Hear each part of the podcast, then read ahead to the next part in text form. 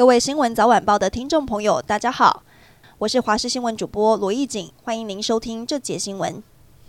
有一名方姓男子今天早上八点左右，驾驶一辆新车价值四百五十八万元的宾士轿车，行经国道三号台中大甲南下路段，疑似开启自动辅助驾驶，行驶在内侧车道，没注意到车前状况，追撞前方的施工缓撞车，不但造成缓撞车的防撞杆毁损，宾士车头也撞得稀烂，所幸无人受伤。缓撞车的驾驶和方姓男子酒测值都是零，责任归属有待厘清。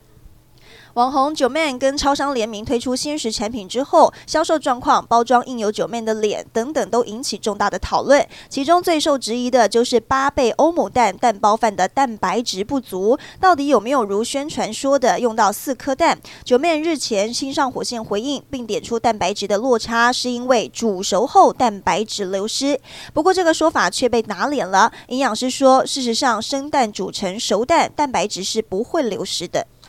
中华队昨天跟中信兄弟在官办热身赛上演了一场打击大战，双方加起来总共敲出了二十二支安打，其中包含三发全垒打，贡献一发阳春炮的林立，他就在赛后记者会透露，其实经典赛的比赛用球比中华职棒的还要更弹一点。不过他也讲到一个重点，打者必须要有好的击球，才会有好的结果。U-Bike 前半小时要免费强势回归了吗？台北市长蒋万安竞选时提出的恢复 U-Bike 前三十分钟免费证件，交通局昨天表示严拟学生先行。蒋万安今天则说，目标是全部市民都能享有，正在积极盘点规划。